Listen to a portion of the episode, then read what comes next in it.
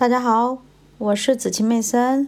今天我将继续为大家阅读《聪明的投资者》第十七章，四个非常有启发的案例。后来的情况，资本扩充后，AAA 公司又从事了两项新的业务。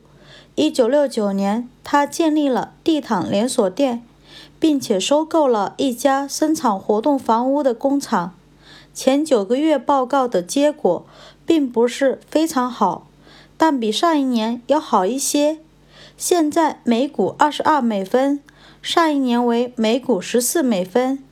随后几个月的情况简直令人难以置信，公司亏损了四百三十六点五万美元，即每股亏损一点四九美元。这使融资前的所有资本出售股份获得的全部二百四十万美元的资金，以及一九六九年前九个月所报告利润的三分之二，都化为了泡影，给股东大众只留下了可怜的二十四点二万美元的资本，即每股八美分。就在七个月之前，股东购买新发行的股票。支付的价格为每股十三美元。然而，一九六九年年底，股票的购买价收于八点一二五美元，即对该公司的估价在两千五百万美元以上。进一步的评论：一、人们不会相信公司在一九六九年的一至九月实际盈利六十八点六万美元。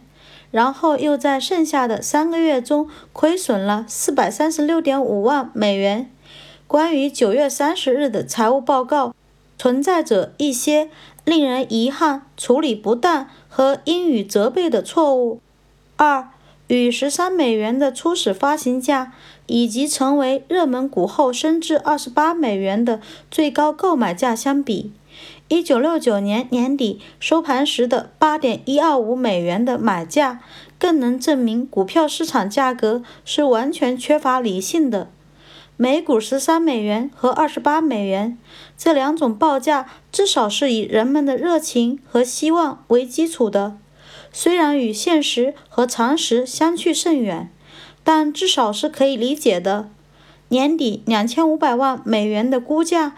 对应的是资本所剩无几的公司，公司马上就要彻底丧失清偿力，而且热情和希望对此公司而言只不过是一种辛辣的嘲讽。的确，在十二月三十一日年底的数据尚未公布，但是与公司打交道的华尔街机构应该拥有月度营业报表，并能相当准确地了解事情的进展。最终结果。一九七零年上半年，该公司报告又亏损了一百万美元。现在公司出现了巨额的资本赤字，公司还没有破产，是因为威廉姆斯先生获得了总额达二百五十万美元的贷款。公司似乎没有进一步提供财务报告了，直到一九七一年一月，AAA 公司最终提出了破产申请。月底。股票的买价仍有五十美分，即整个股票的价值为一百五十万美元。显然，该股票早已成为了一堆废纸。我们的故事终结了。教训及疑问：投机的大众是顽固不化的。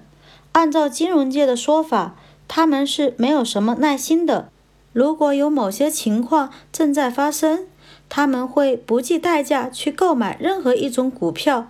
当出现某一潮流时，他们很容易被所谓的特许经营、计算机、电子科技等公司吸引过去。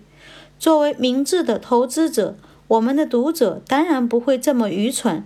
然而，仍然存在着一些疑问：如果负责任的证券投资机构从道义出发，而不与此类企业打交道，那么？他们之中的百分之九十是不是最终必然倒闭呢？这正是作者一九一四年进入华尔街时实际发生的情况。相比较而言，在随后的五十七年中，尽管进行了各种改革和管制，华尔街的道德水准却没有进步，反而退化了。除了仅仅要求在招股说明书中公布所有相关的重要信息之外，证券交易委员会是否能够以及是否应该使用其他权利来保护公众的利益呢？每一份招股说明书或每一份初始发售确认书是否都应该附加某种正式的担保？以保证发行价与市场上同类证券已有的价格不会有太大的差别呢？在进行这一本书的写作时，华尔街正在针对舞弊行为进行一项改革。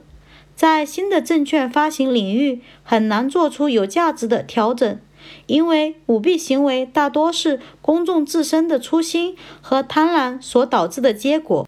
然而，这一问题值得人们进行长期和细致的探讨。